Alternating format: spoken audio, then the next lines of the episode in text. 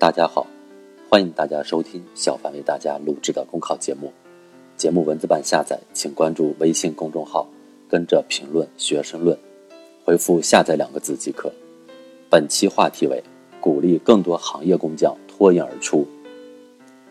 据报道，杭州市第十三届人民代表大会常务委员会第十八次会议审议决定，自二零一九年起，将每年的九月二十六日设立为工匠日。这是全国首个经地方人大审议通过设立的工匠日。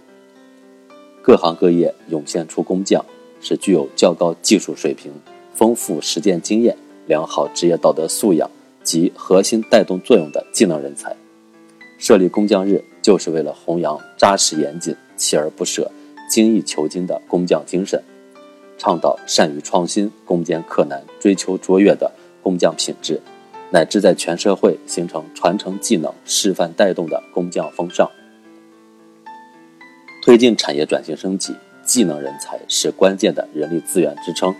随着中国制造以更快的脚步迈向世界，制造业高质量发展也在呼唤更多的行业工匠。因而，以提升职业素质和技能为核心，以技师、高级技师培训为重点。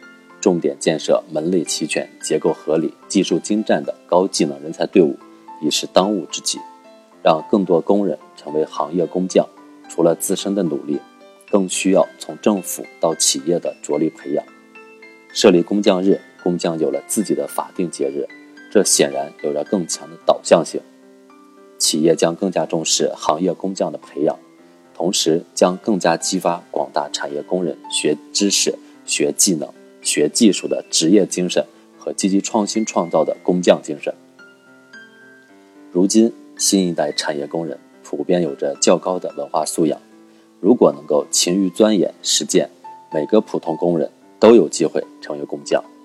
杭州市设立工匠日的做法，有助于进一步促进工匠精神的回归，使更多技术能够脱颖而出，为企业乃至产业的发展提供更多的技能性人才。